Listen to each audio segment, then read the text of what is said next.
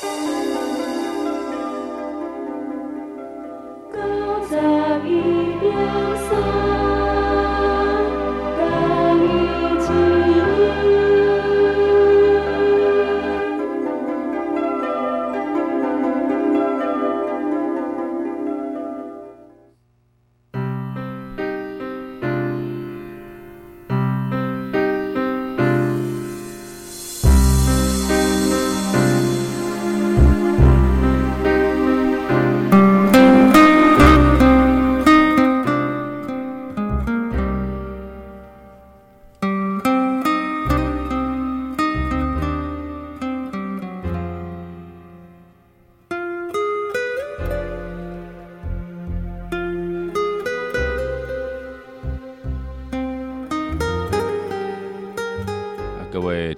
欢迎你收听《喜乐的生命》这个节目。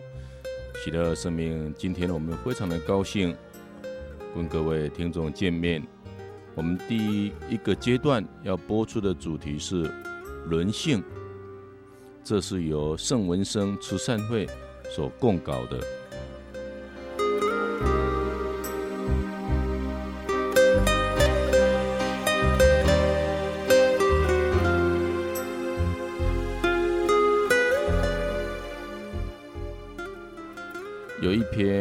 篇小说，它大意是这样说：有一个面貌丑陋、长相畸形的人，娶了一个盲女为妻，对她百般的呵护，她也十分爱她，要尽力做一个好妻子。他对爱妻双目失明，一直耿耿于怀，遍访了名医。希望让他重见光明，那他便可一生无憾。妻子知道他的爱意，可是不愿接受治疗。她怕自己无法接受丈夫的外貌，在丈夫的坚持下，她还是接受了治疗，也顺利的重见天日。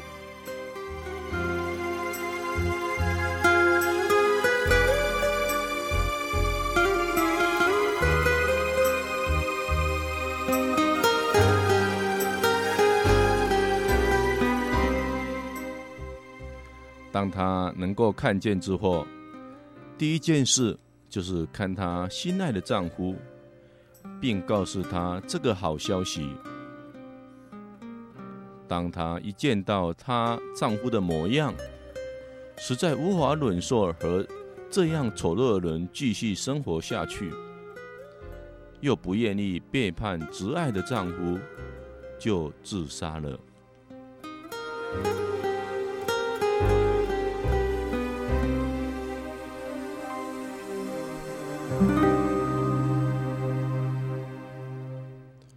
虽然人的外貌不是全部，可是我们很难抛弃外表的桎梏。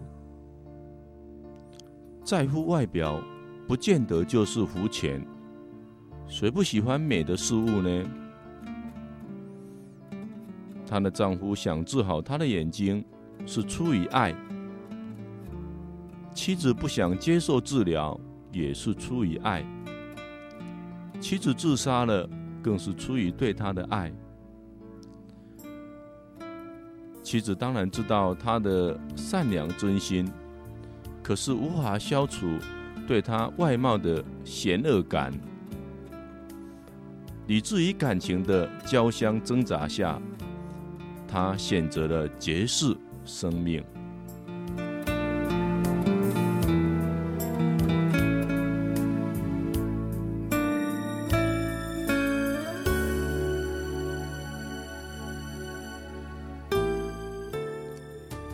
性是经不起试验的。如果想试验人性，通常的结果就是看到华丽的皮相下那层丑陋的本性。也许连我们自己都会无法忍受自己的丑陋。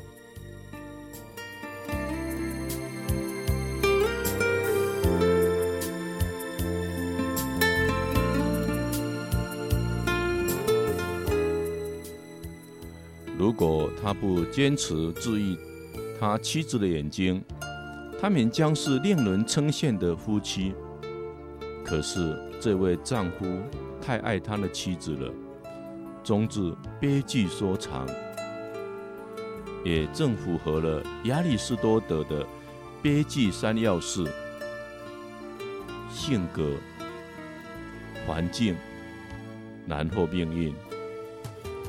无法避免的悲剧啊，真的无法避免。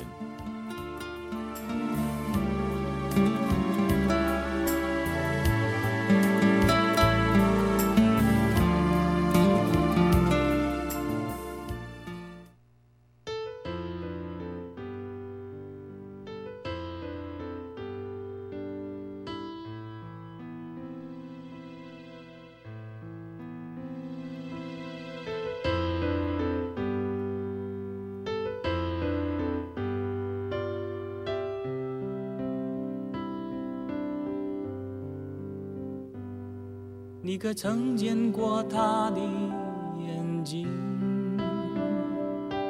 充满爱心和温柔的眼神，犹如天上的星星，不断闪烁照耀你的心。你可曾见过他的？是流露着深邃的感情，什么样的力量让你坚强无论在何方？望着他，望着他慈祥的眼睛，你会发觉。一切烦恼变得不再重要，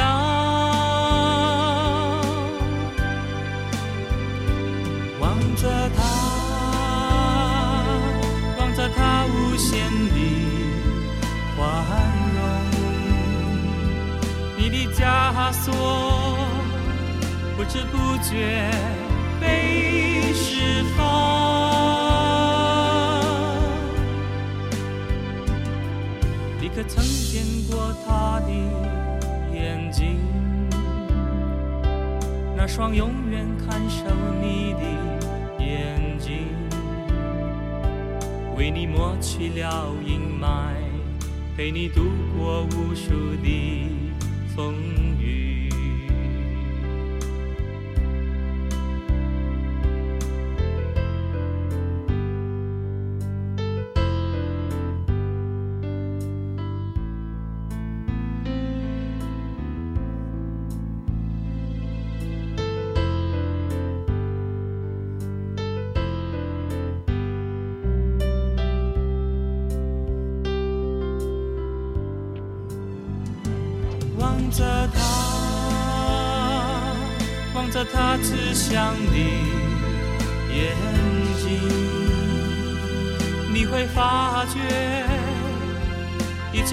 切烦恼变得不再重要。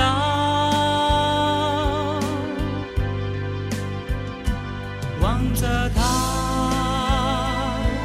望着他无限的宽容，你的枷锁。不知不觉被释放。可曾见过他的眼睛？那双永远看守你的眼睛，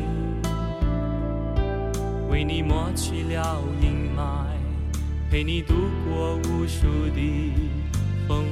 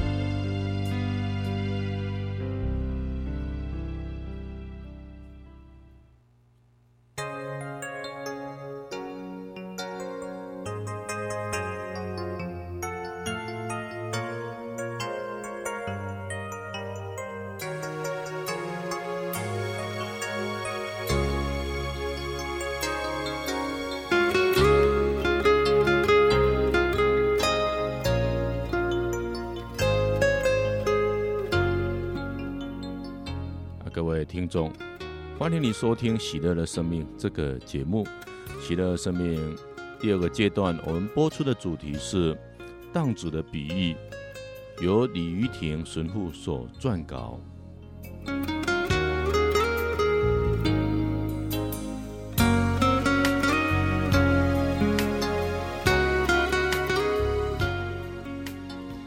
耶稣说：“浪子的比喻最感人，也最为大家所熟知，更是比喻中最长的一个故事。全文竟然有六百五十个字。但是，正是因为它如此的优美动人，许多圣经学家都称它为世界上最美的一个故事。”更有些学者认为，这则比喻既在强调那位慈父对逆子的爱心，因此应该叫他慈父的比喻更为恰当。可惜，荡子的比喻叫了两千年，想改大概也不容易吧。和其他精美的比喻一样。这个比喻也很简单，大致是说，以前有一个富农，膝下育了两个儿子。有一天，小儿子不孝，要求父亲分家，父亲不得已，只好把财产分给了他。哪知他得到了财产之后，竟然跑到远方。荒淫度日去了。当他把财财产耗尽的时候，那个地方却来了一个大荒年。当他两手空空，无以度日，只好投靠农户去养猪。每当养猪的时候，猪吃的豆荚，他也恨不得能拿来充饥。但是农户禁止他那样做。最后，他恍然大悟，想起自己的家中有多少的佣工是衣食无虑，而自己却在这里饿肚子，痛定思痛，决定回家，并且在内心准备这样对父亲说：“父亲啊，我得罪了天，也得罪了你。”我不配再称作你的儿子，请你把我当做你的一个佣工吧。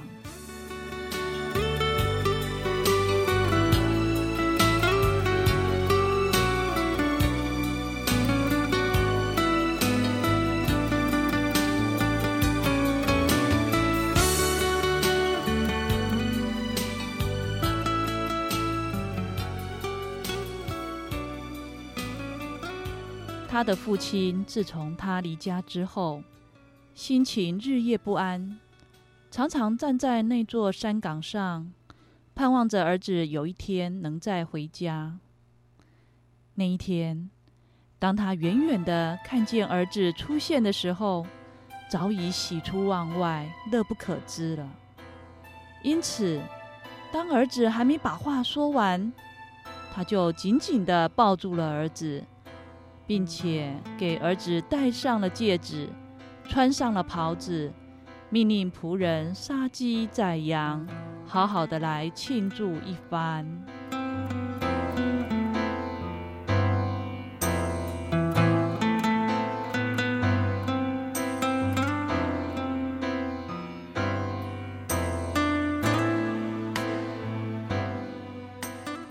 现在。让我们先来分析一下这个比喻里面的几个小问题。首先，按照当年犹太人的律法，儿子可以要求父亲分家，长子获得财产的三分之二，大致是田地等不动产；幼子则可以得三分之一，以金钱等财产为主。他在那里荒淫度日，耗尽了资财。可能这个逆子生活开始腐化，不务正业，很快的把资金都花完了。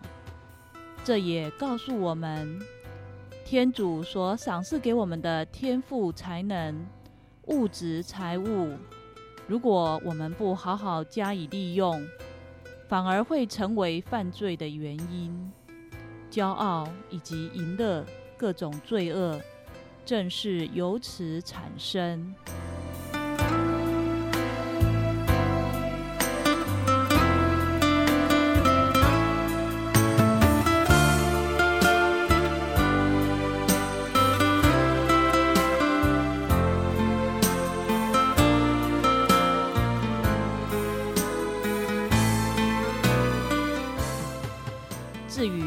猪或喂猪的工作，在当年犹太人的眼中，是被视为最卑贱的工作。法律上明白的写着，喂猪的人是可诅咒的。因此，没有一个认正直的犹太人愿意干这一行的。比喻当中的这个年轻人，他被迫去喂猪，强调他的处境。潦倒，已经到了山穷水尽、走投无路的地步。走投无路时，他才恍然大悟，想起父亲的家中有这么多的佣工，丰衣足食，生活无虑。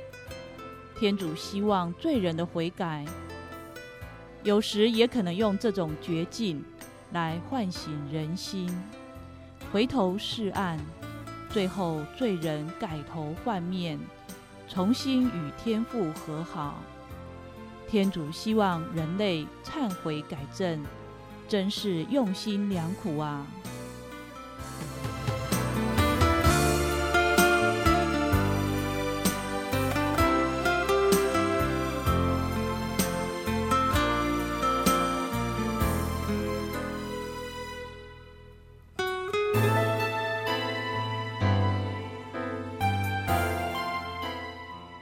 幸好这位逆子多少还有点良知，虽然决定回家，但是他认为自己已经不配再做儿子。我得罪了你，也得罪了天，我不配再称作你的儿子，请把我当做你的一个佣工吧。据说有位从自杀的绝望中回生的一位女性。他后来常对人说，当时对这个世界已经完全的失望。幸好听说耶稣从不拒绝绝望的人，我于是设法去听道理、读圣经，最后终于皈依了真主，一切的命运都改变了。他真的变了，现在。他一心只想帮助有自杀倾向的人，而且也不知救回了多少的生命。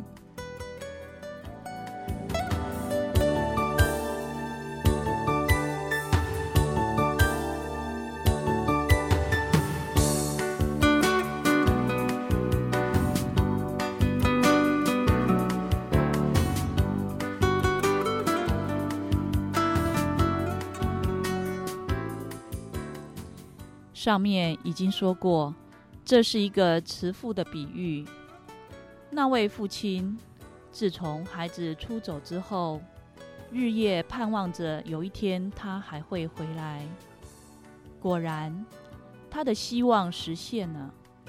那一天，当他拥抱着爱子，还没有听完儿子要说的话，就命令仆人快快给他穿上新衣裳。戴上金戒指，然后杀鸡宰牛，要大家好好的庆祝一番，因为这一个死而复生的儿子回家了。一个罪人的回头，在天上也要这样的欢乐。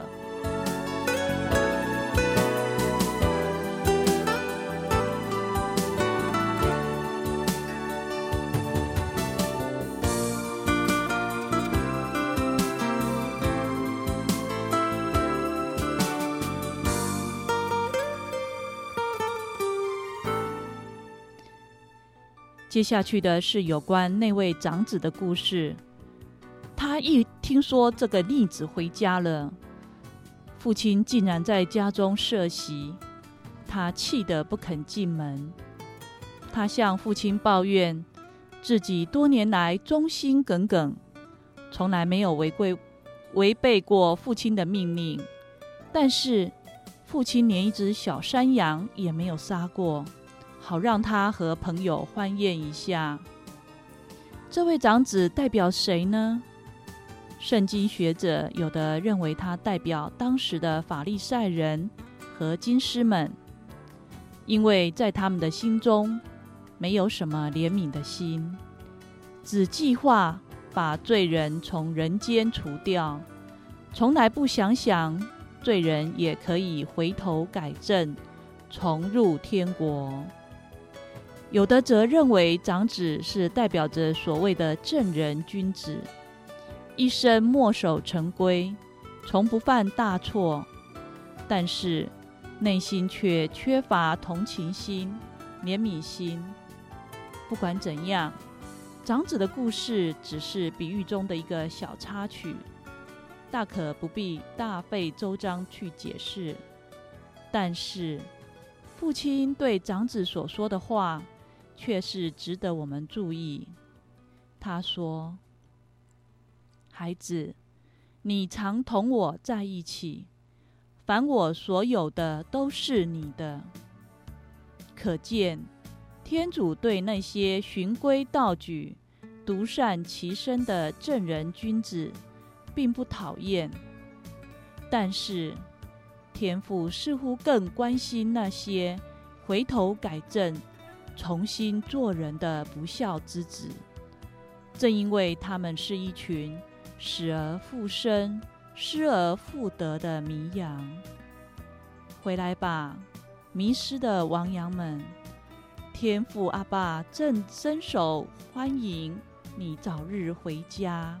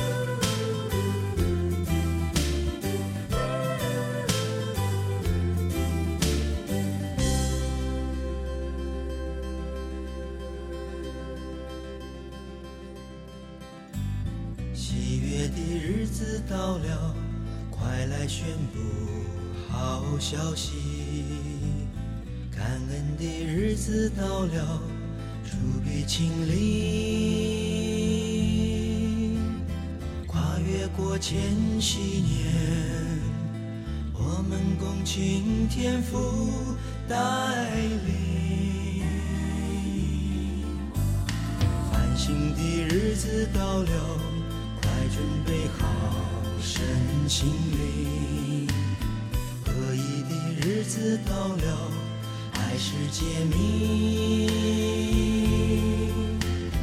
漫步在新世纪，我们共庆天父旨意，贫穷的努力被困住的。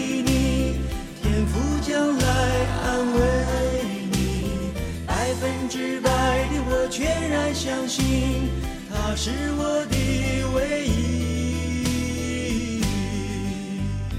颠簸的日子过了，因为有他背着我；黑暗的日子过了，又见光明。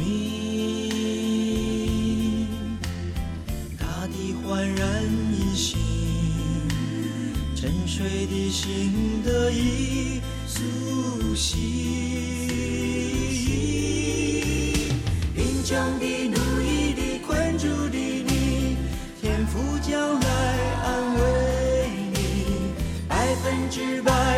全然相信，他是我的唯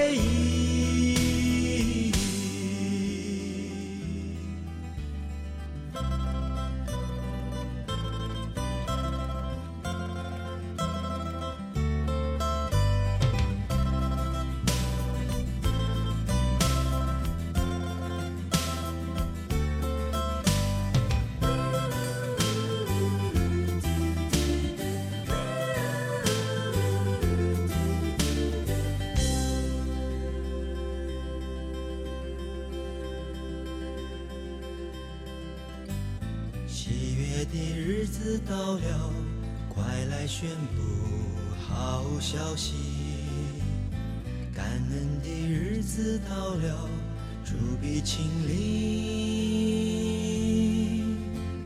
跨越过千禧年，我们共请天父带领。繁星的日子到了。快准备好身心灵，合一的日子到了，还是揭秘，在新世纪，我们共敬天父旨意。贫穷的、奴役的、困住的你，天父将来安慰你。百分之百的我全然相信，他是我的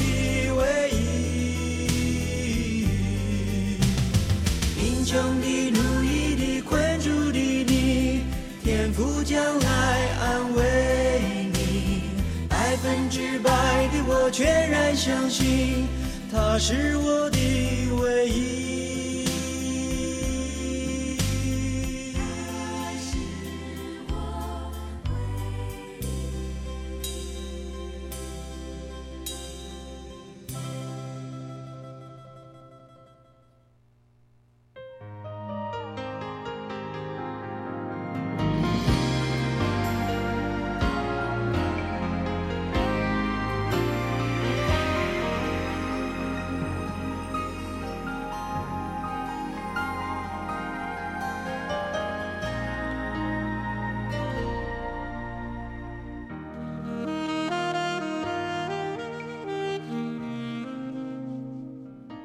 各位听众，欢迎你收听《喜乐的生命》这个节目。《喜乐生命》第三个阶段，我们要播出《贫穷的富裕》这一本书的引言。《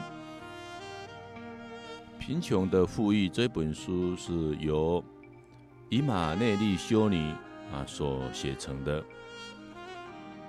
以马内利修尼生于一九零八年。她现年是九十五岁，是法国最受敬重的女性宗教领袖。她出生于优渥的比利时家庭，却花了一生的时间服务穷人，跟不公义的世界对抗。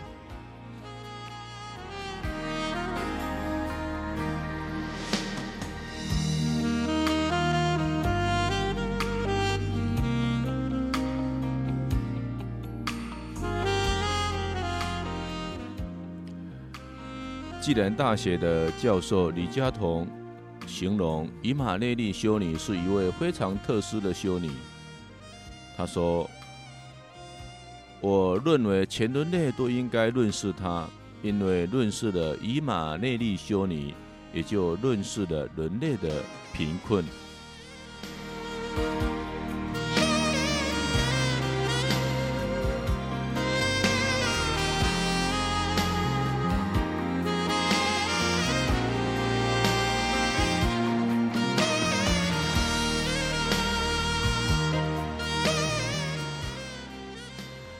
贫穷与富裕的吊诡，这简直是一场天大的悲剧。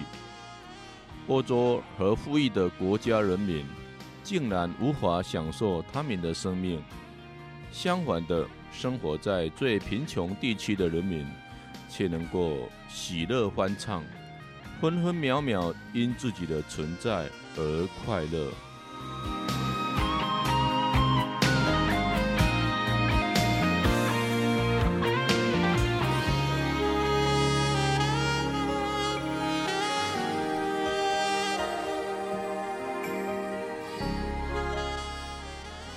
马列利修女在一九九三年在开罗三个贫民窟待了二十二年之后，她说：“我离开了这个世界上最贫穷的地区之一，回到了欧洲，在贫民窟的工作非常的辛劳，成效也不大。住的是用旧桶罐搭建的简陋棚屋，既没有电也没有水，然而气氛却是欢乐轻松的，有时候甚至可说是兴高采烈。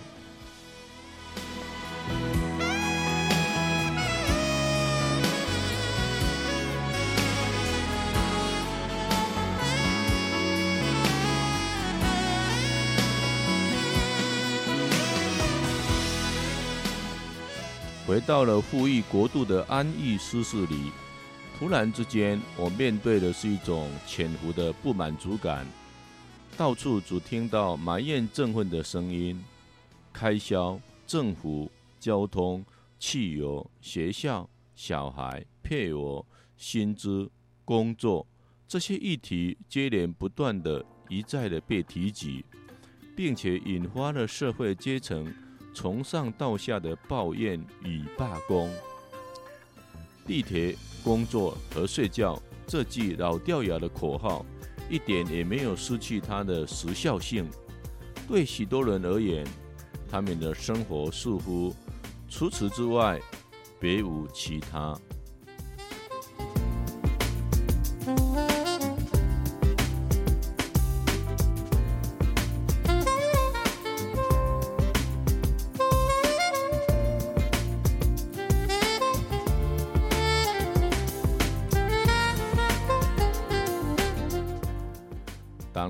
我也目睹了一些让我极度愤慨的这个悲惨景象：中路浪迹街头的游民，来自破碎家庭小孩的苦闷，遭配偶遗弃的人，失业的问题等等，没有任何人敢说自己永保无疑。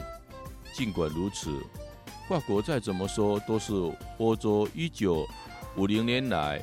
经济成长最多的国家，国民的平均生产总值从四万法郎增加到十五万法郎。动辄爱之爱发牢骚的法国人呐、啊，难道难道这对你们来说真的还不够吗？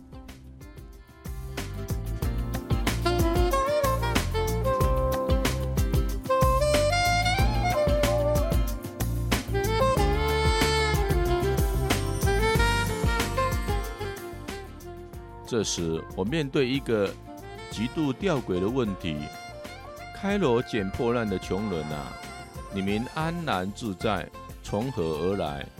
欧洲的富人啊，你们又为何不快乐呢？对我而言，这简直是一场天大的悲剧。欧洲和富裕的国家的人民，竟然无法享受他们的生命；相反的，生活在最贫穷地区的人民。却能够喜乐欢畅，分分秒秒因自己的存在而快乐。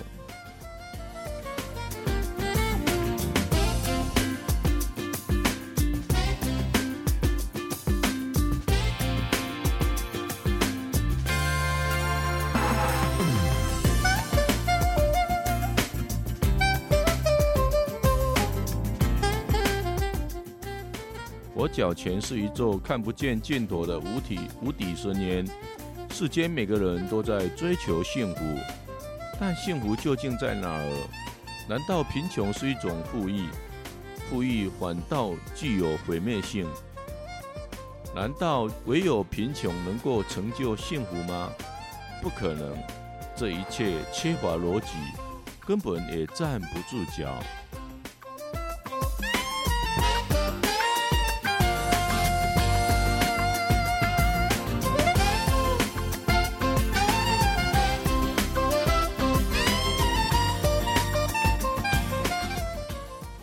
此外，这个问题也像一把回力镖，最后又直回到我的身上。难道我碰巧是那种专门宣扬在世事要安贫、要放弃浮光掠影的财物以获取永恒幸福的修女吗？我的弟兄们，让我们因在世间匮乏而赢得世世代代永无止息的富足吧。或许更糟的是。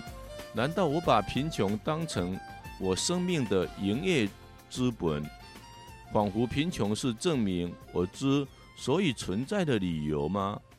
当然不是。贫穷是我这一辈子在世界各地奋力对抗的丑闻。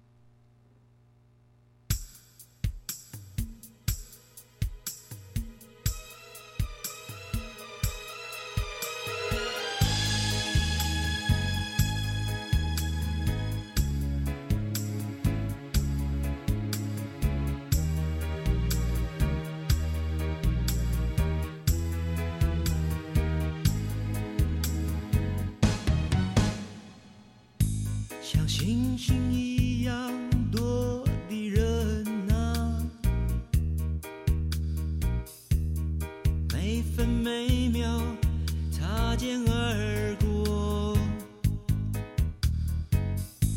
从不留住他在身旁。送他一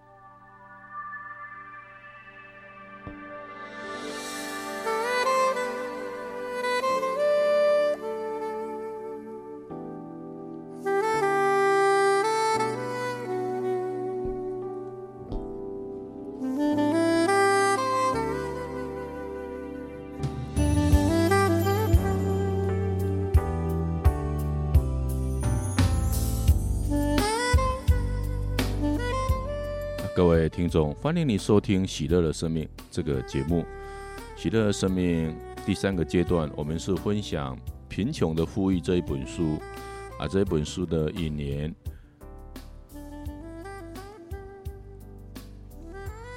我还记得自己刚开始的模样，当时我还是个年轻的修女，主动要求被分派去帮助陷入困境的孩童。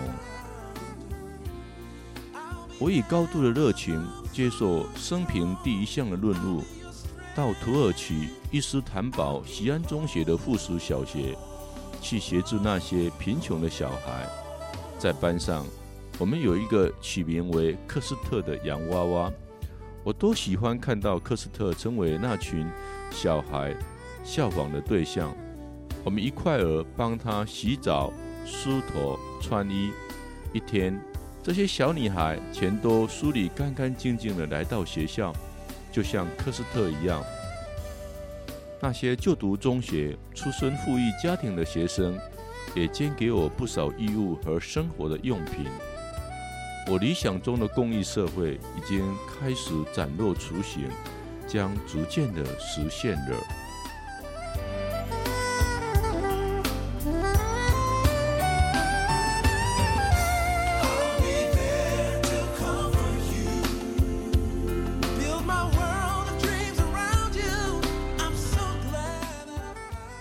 我被调到家庭优渥的女子高年级班。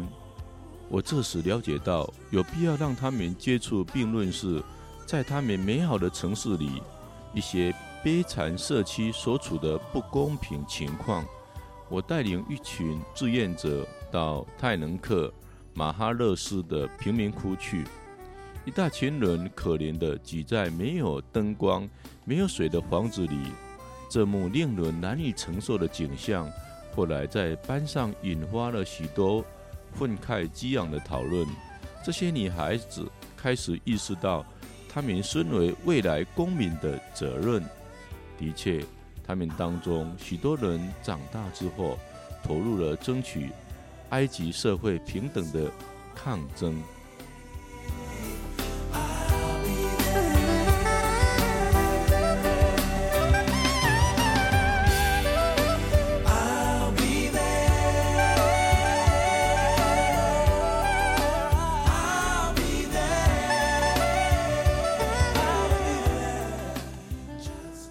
向来对世界各地一些不健全、不平等的现象心生愤慨。在突尼西亚，我看到贫农坐在瘦骨如柴的驴背上，随时要被地主的华丽大车给撞倒。在埃及，一些观光客傲慢地令我深深的作呕，他们满是崇敬和畏惧的注视着，让他们费了。好一番气力才勉强登上了骆驼，对领骆驼的人却投以轻蔑的眼光，理由是他不过是个人罢了。我内心如风雷掣电，你们这些匪佬啊，难道你们要永远藐视你们的同类吗？每当遇到这种情况，我总是气得跳了起来。为什么呢？为什么呢？是我这个人古怪吗？我的生命有什么特殊之处？为何我会如此犀利的看待不公义的现象呢？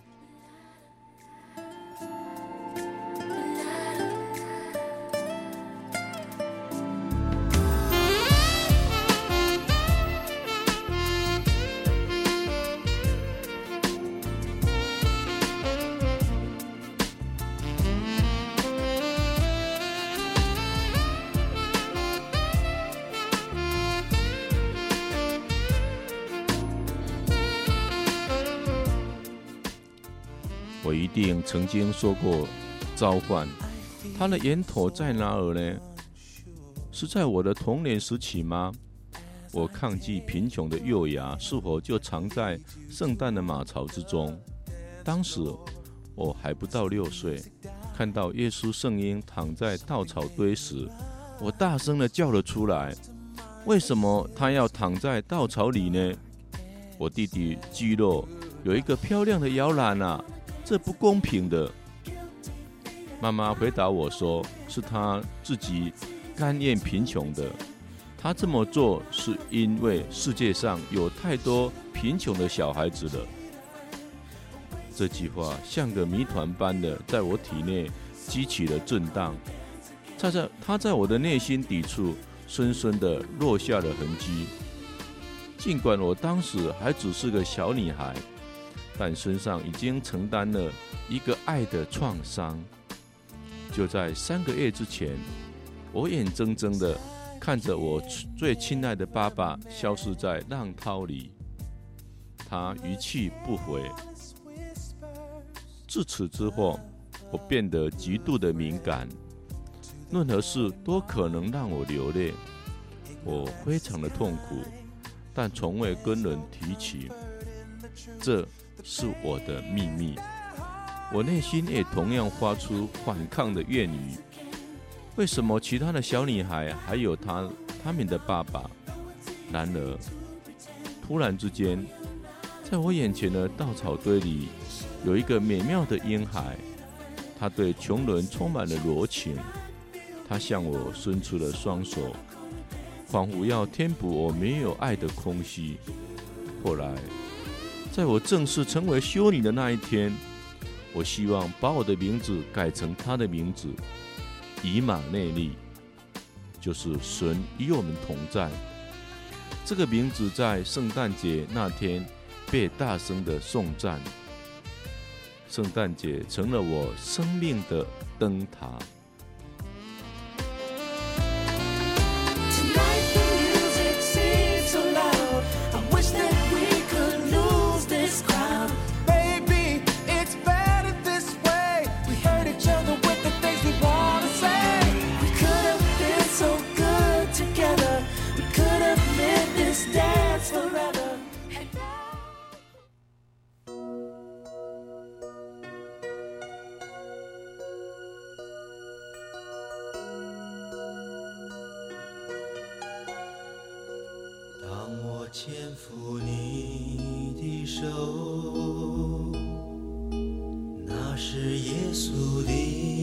双手，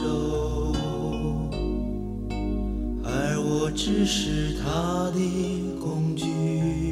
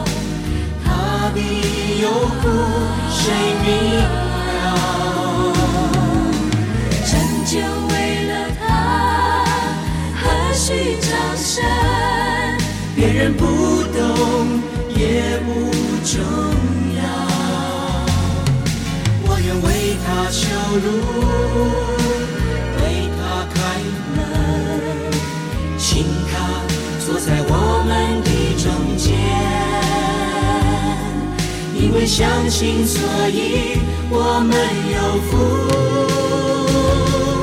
我愿为他修路，为他开门，请他坐在我们的中间。因为相信，所以我们有福。我愿为他修路。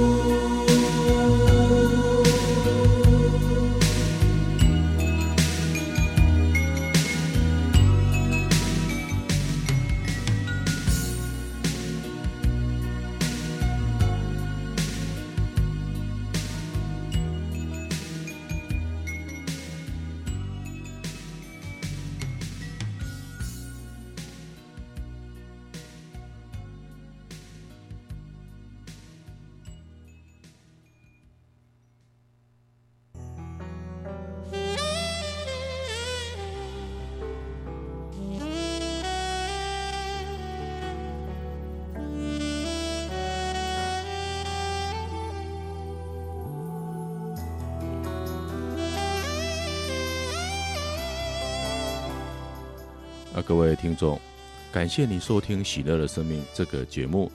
《喜乐的生命》我们第三个阶段播出的主题是贫穷的富裕，这是以马内利修女所写成的。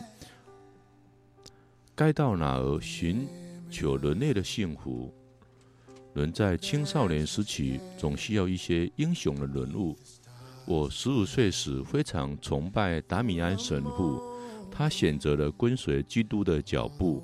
达米安神父因为麻风病人遭人丢弃在一个被诅咒的小岛，这个不公平的待遇令他非常的愤慨，于是决定和他们一起关在这个岛上，力求改善他们的生活条件。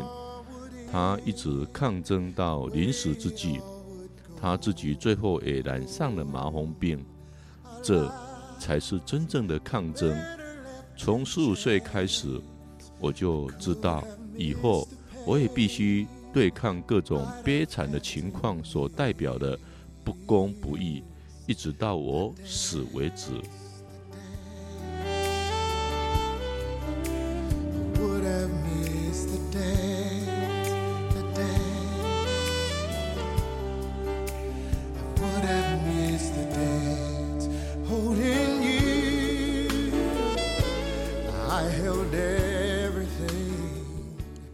二十岁时，我到了伦敦，跟随一位在西安圣母院当修女的表姐学英文。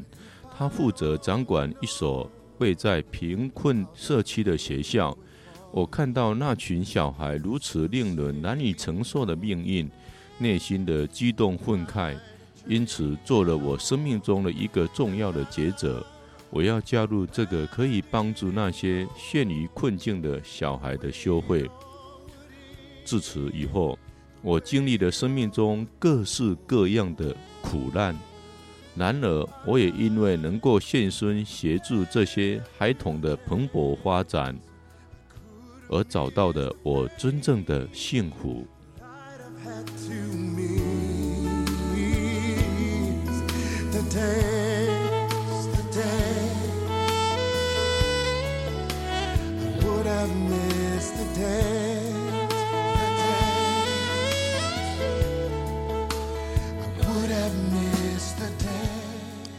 我又再度面临吊诡、不公平的贫穷，这个令我气愤跳脚、势必根除的邪恶，同时也是让人快乐丰足的前年啊！